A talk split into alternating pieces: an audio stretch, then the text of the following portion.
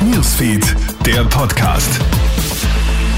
Schönen Nachmittag aus der Krone Hit Nachrichtenredaktion. Felix Jäger hier mit deinem News Update. Bei einer Massenschießerei in der US-Stadt Baltimore sind mehrere Menschen getötet worden. Zudem gibt es mehrere Verletzte.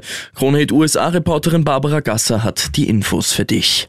Die Massenschießerei soll laut Baltimore Police mindestens vier Tote und 29 Verletzte gefordert haben. Die Schießerei hat sich in den frühen Morgenstunden bei einer Versammlung mehrerer hundert Personen ereignet, die den Brooklyn Day feiern wollten. Laut Baltimore Police gibt es aber noch keine Information, ob es sich um einen gezielten Anschlag handelt oder ob die Schüsse nach einer Auseinandersetzung gefallen sind.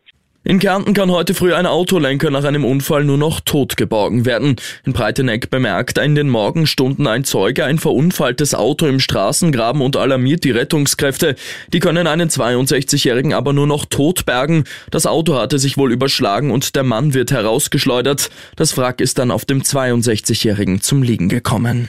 Auch am Rande des Formel-1-Rennens in Spielberg ist es zu einem schweren Verkehrsunfall gekommen. In der Nacht auf heute ist dort ein Fußgänger von einem Taxi angefahren worden. Ein 47-Jähriger tritt offenbar plötzlich auf die Fahrbahn. Das Taxi kann nicht mehr ausweichen und erfasst den Mann.